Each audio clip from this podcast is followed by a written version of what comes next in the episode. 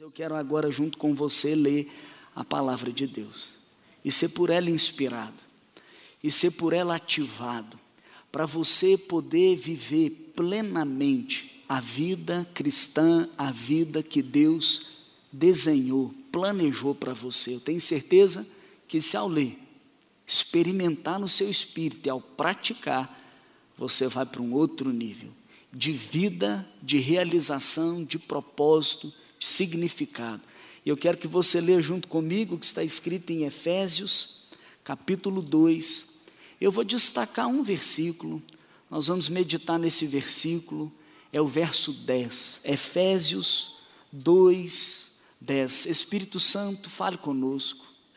Espírito Santo, fale ministre por meio da tua palavra, que ela seja lida que ela seja clarificada, que ela seja internalizada, que ela seja praticada e que ela se torne mesmo uma expressão de glória para o Senhor, em nome de Jesus. Diz assim então a palavra de Deus, Efésios capítulo 2, verso 10: Porque somos criação de Deus, diga, criação de Deus, somos criação de Deus realizada em Cristo Jesus, para fazermos boas obras, as quais Deus preparou de antemão para que nós as praticássemos.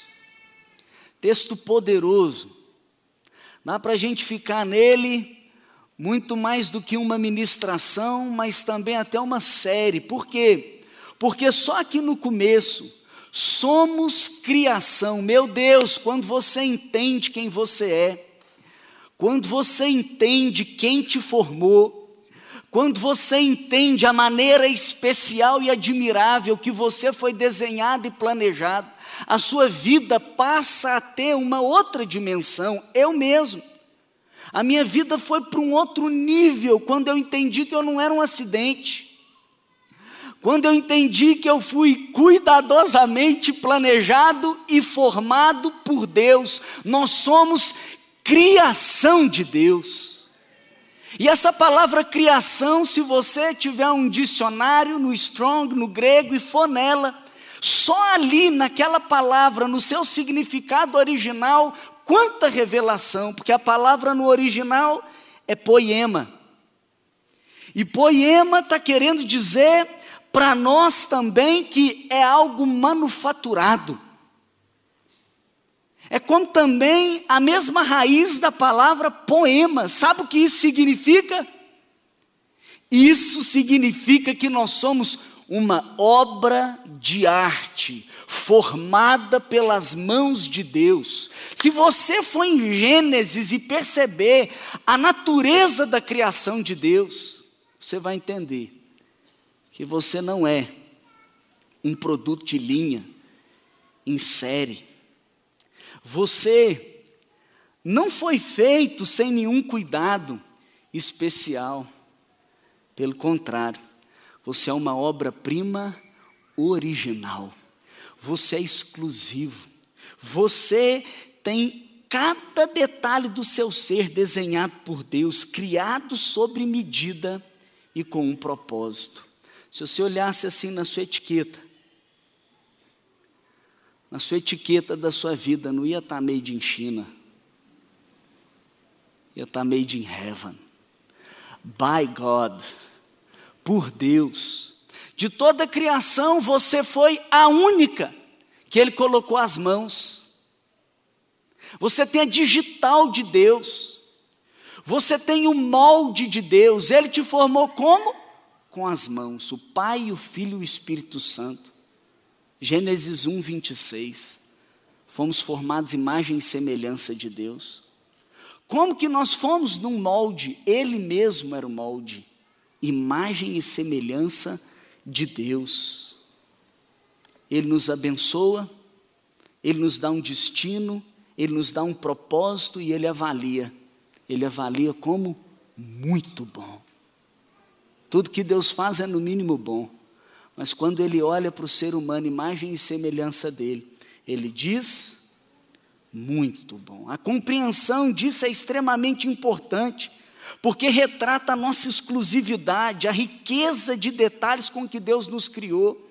Seja a sua pele, seja os seus olhos, o seu cabelo, a sua personalidade, as suas habilidades, tudo isso foi cuidadosamente formado por Deus, de uma maneira única. Cada um de nós foi formado com exclusividade e com um propósito. Sabe que isso é maravilhoso? Isso nos dá valor, isso nos dá significado, mas isso também nos dá propósito. Deus formou cada criatura nesse planeta com uma qualificação especial. Você não é um animal racional. Você não foi criado no quinto dia. Você foi formado no sexto dia. Os animais forma, criados então por Deus, cada um deles com a sua qualificação. Alguns correm, outros pulam, outros nadam, outros escavam, alguns voam, cada um com um papel a desempenhar, conforme foi moldado por Deus. E nós? Com a gente não é diferente. A palavra de Deus diz que Ele nos formou a sua imagem e semelhança. Quem Ele é? Sabe quem Ele é? Em 1 João, no capítulo 4, verso 8, diz que Ele é amor. Deus é amor. E Ele te forma para ser expressão desse amor. Quando você vai então para Romanos, no capítulo 5, no verso 8, você vê que ele não é apenas amor, mas ele demonstra, ele prova o seu amor para conosco, pelo fato de ter Cristo morrido por nós, sendo nós ainda pecadores. Ele demonstra na prática o amor entregando o seu próprio filho. Em João 3,16, nós lemos que Deus, e sabemos, amou o mundo de tal maneira que deu o seu único filho para todo aquele que nele crê não morra, mas tenha vida eterna. E quando você olha para aquele que te formou, ele é a expressão plena do amor, ele é a prática do amor. Amor e doação fazem parte da essência de Deus. E se nós então fomos formados por Deus, pensa comigo, antes de um arquiteto, antes de alguém projetar um prédio como esse, antes de um design, projetar um produto, por exemplo, ele vai, ele, ele precisa analisar para qual propósito este prédio, para qual propósito este produto está sendo criado, como será utilizado e a função pretendida é determinada, a função, então, ela determinará o formato do produto. Deus ele nos formou a sua imagem e semelhança. E antes de formar, ele já decidiu o papel que desempenharíamos no mundo e nos moldou com características essenciais para o cumprimento dessa tarefa.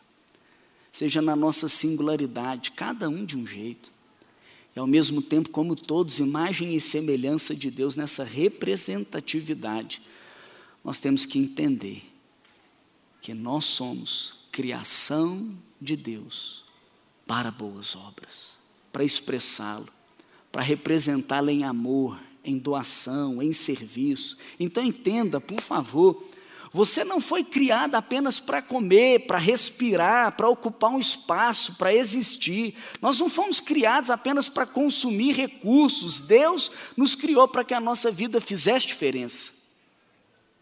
E apesar de muitos livros de sucesso oferecer para nós conselhos sobre como extrair o máximo da vida, eu vou te dizer que nós fomos criados para acrescentar alguma coisa à vida para acrescentar alguma coisa a esse mundo, a sociedade, a sua família, a sua igreja, não apenas para usufruir. Deus está nos chamando para viver dentro do nosso formato original, criados, somos criação de Deus, para boas obras. Deus quer que você retribua com algo. E o texto continua, ele diz: somos criação de Deus realizada em Cristo Jesus É incrível, por quê? Porque se somos criação de Deus, como assim realizada em Cristo Jesus? A palavra de Deus diz para nós que todas as coisas foram feitas por intermédio dele. E sem ele, nada do que existe teria sido feito. Esse é Jesus. Em Colossenses 1, de 15 a 17, diz: Ele, Jesus, é a imagem visível do Deus invisível, o primogênito de toda a criação, pois nele foram criadas todas as coisas, nos céus e na terra, visíveis e as invisíveis, sejam tronos ou soberanias, poderes ou autoridades, todas as coisas foram criadas por Ele e para Ele. Ele é antes de todas as coisas e nele tudo subsiste.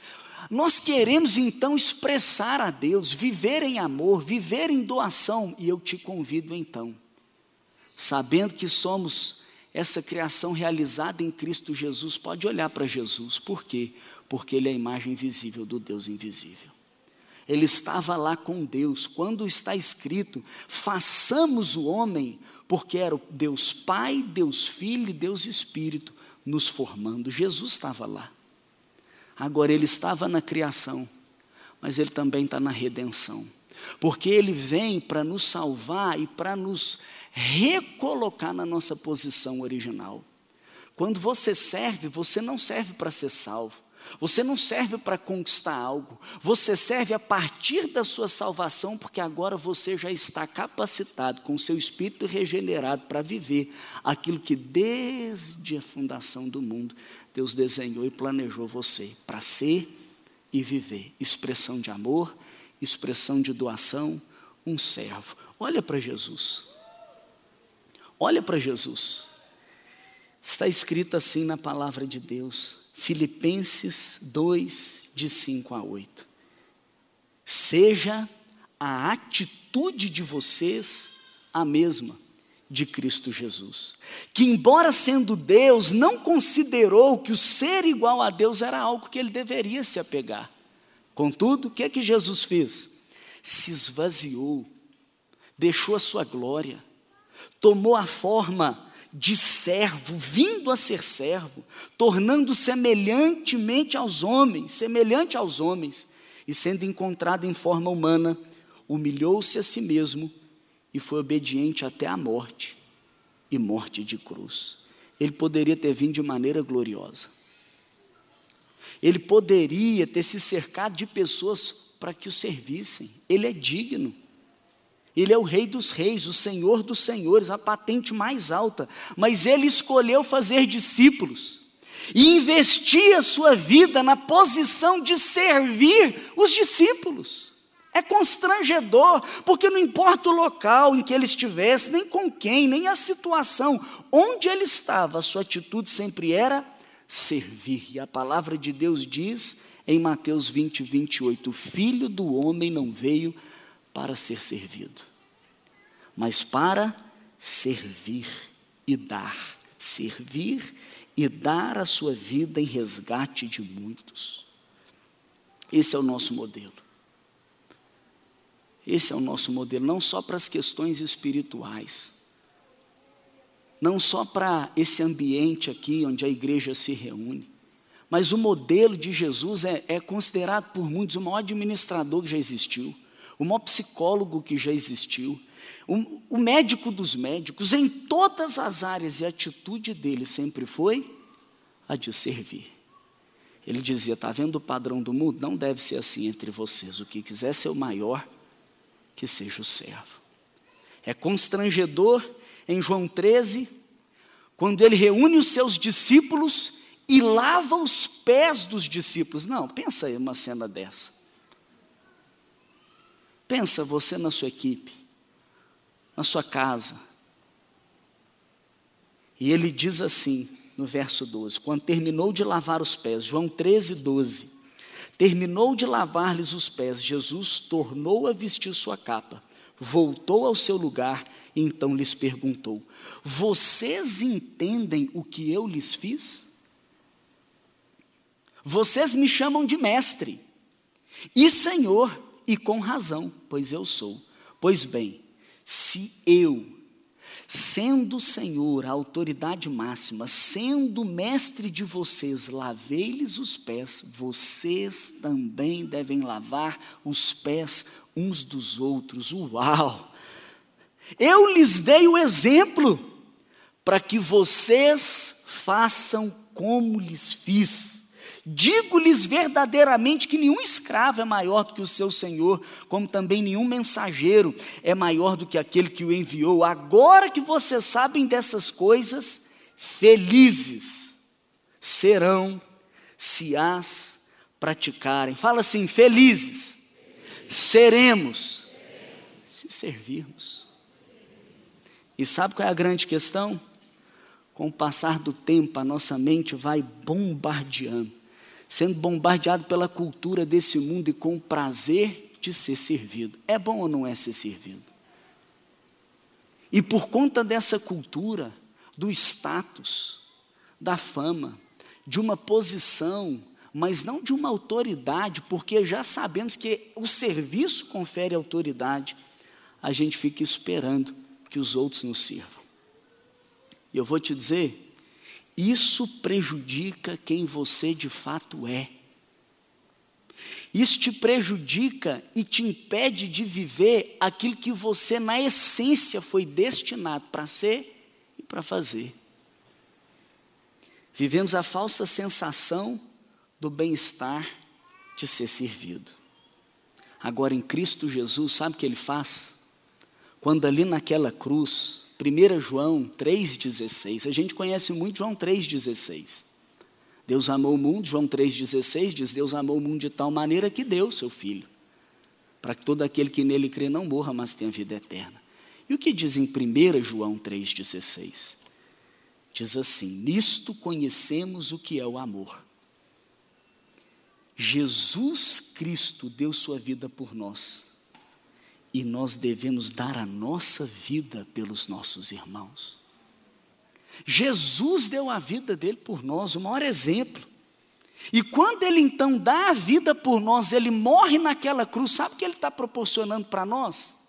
A capacidade agora de, ao recebermos do teu Espírito, ao recebermos gratuitamente, não por aquilo que a gente faz, não pelos nossos méritos a salvação, o nosso Espírito ele é regenerado ele é recriado. Então, Jesus, nós somos criação de Deus realizada em Cristo Jesus, ele tem uma participação na criação e na redenção para te reposicionar ao seu estado original. Então, em Cristo, a nossa natureza original é resgatada. E quando nós servimos, nós estamos sendo quem naturalmente somos.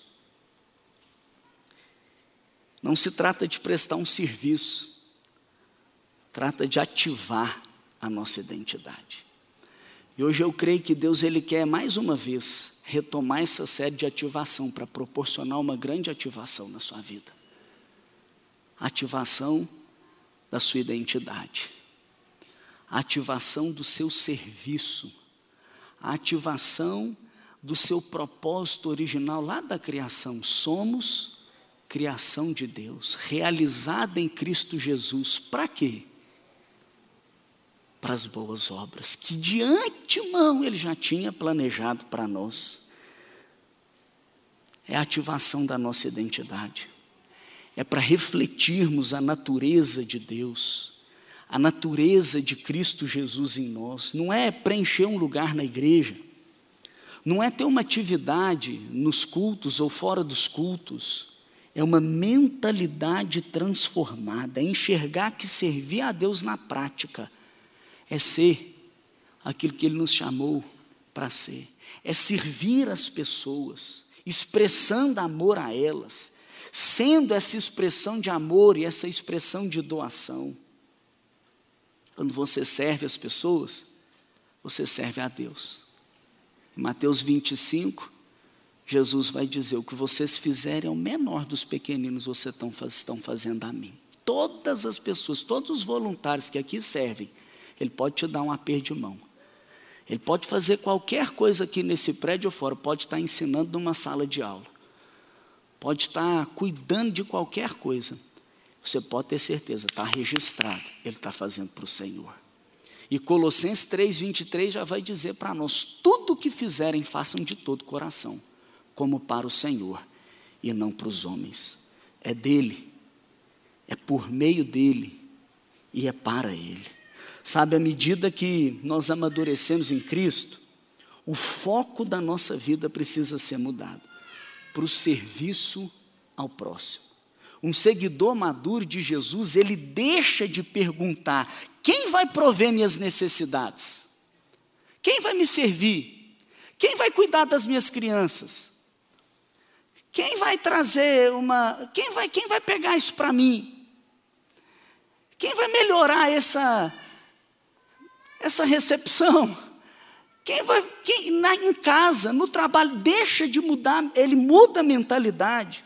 Não é quem vai prover minhas necessidades, ele começa a perguntar: de quem eu vou suprir as necessidades?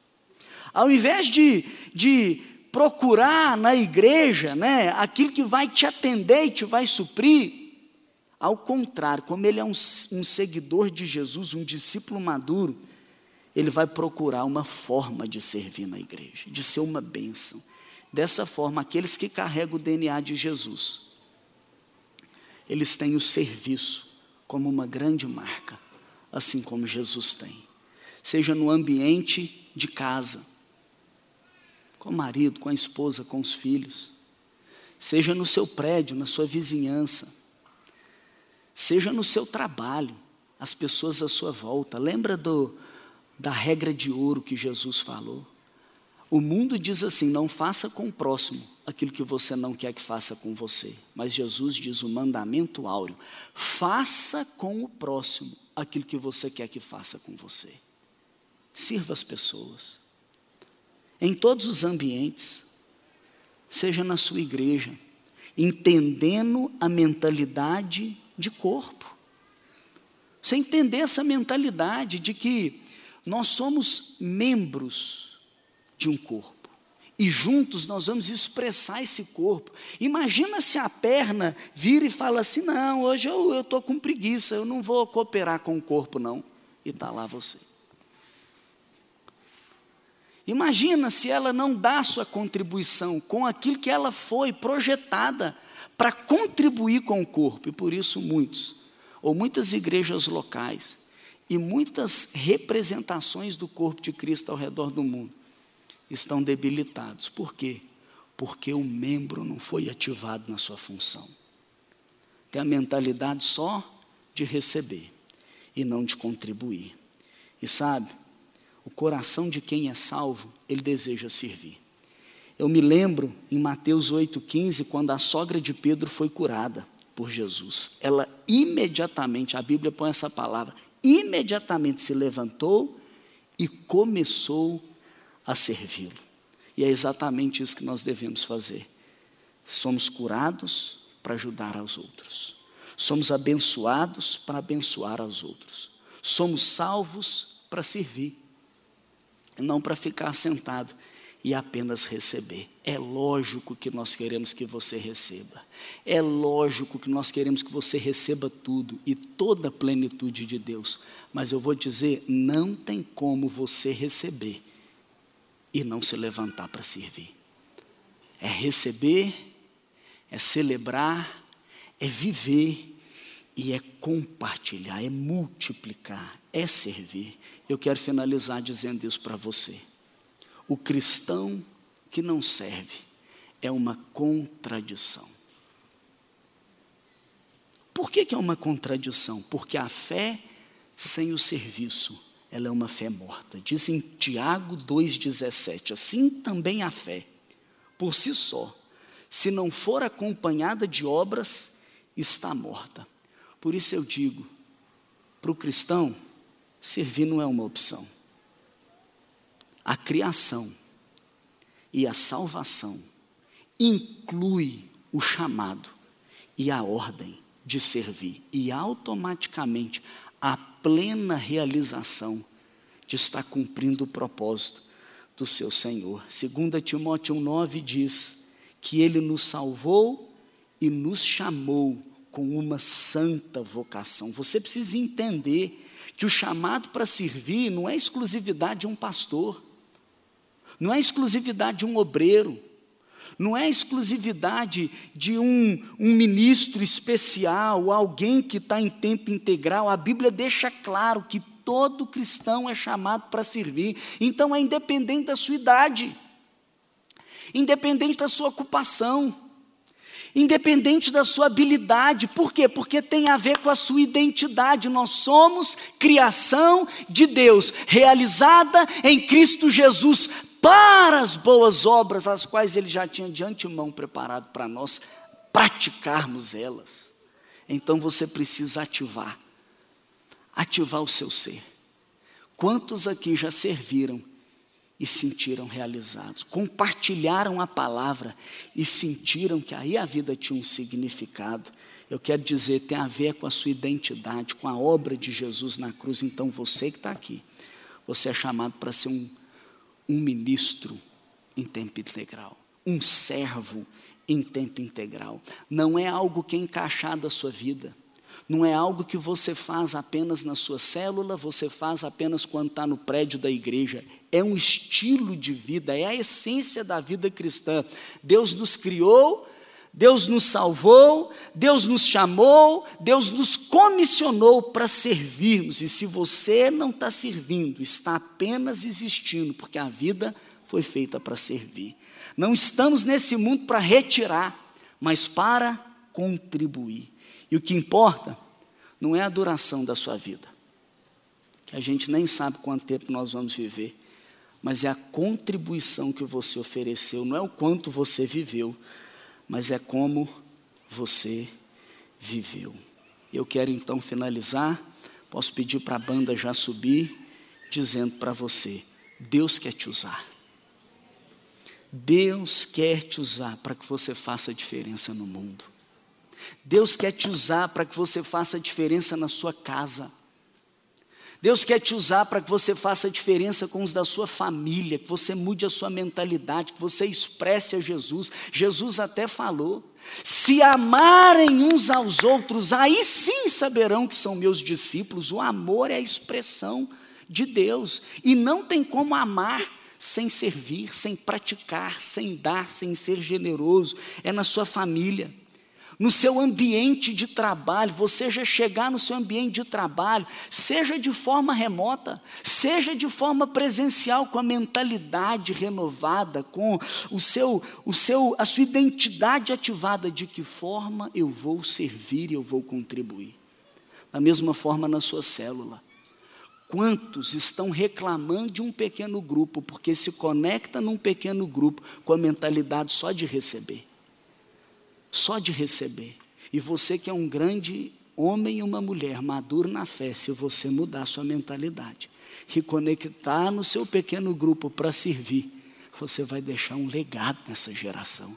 Você vai viver em plena realização, porque você foi chamado para servir. Isso na sua célula e isso também na vida da igreja, com seu dom, com seu talento com a sua habilidade.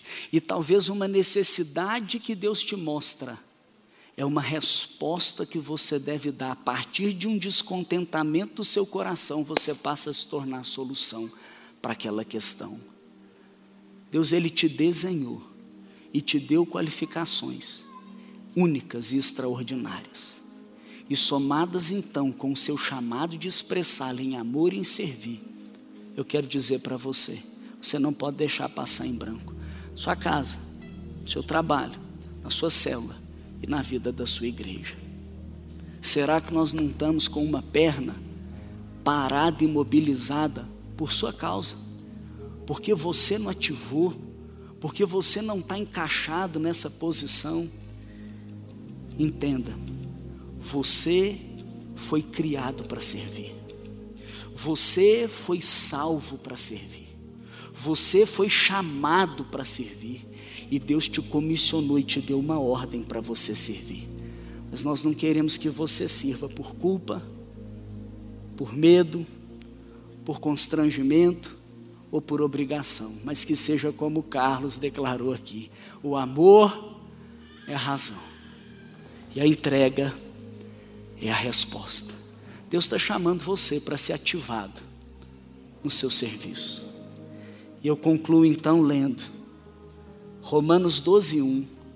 Portanto, meus irmãos, por causa da grande misericórdia divina, eu suplico, eu peço que vocês se ofereçam completamente, sem reservas, como um sacrifício vivo, dedicado ao seu serviço e agradável a Ele. Esta é a verdadeira adoração que vocês devem oferecer a Deus.